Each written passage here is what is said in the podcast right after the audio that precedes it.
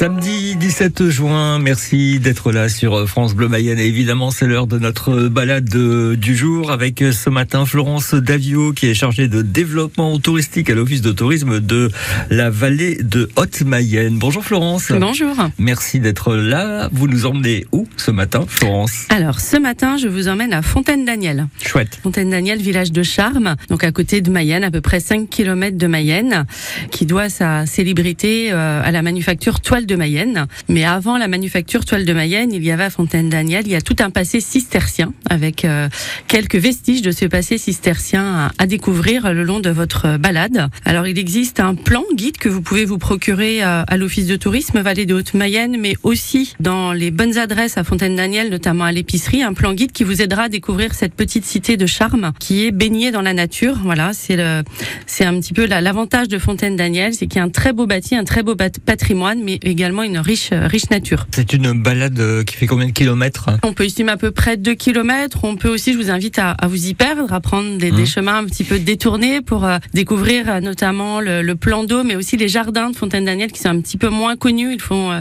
un petit peu être curieux et aller au-delà de ce qui est connu et qui sont en fait derrière les grands bâtiments qui abritaient les ouvriers de l'industrie textile. Et je vous invite vraiment à aller découvrir ces, ces jardins ouvriers à Fontaine-Daniel. C'est vraiment très facile d'accès. En plus, n'hésitez pas à aller à l'épicerie. Vous pouvez vous rafraîchir euh, euh, pendant votre balade et puis également pousser la porte euh, de la manufacture Toile de Mayenne, notamment, notamment du showroom qui sera qui est ouvert aujourd'hui samedi. Et le départ se fait où?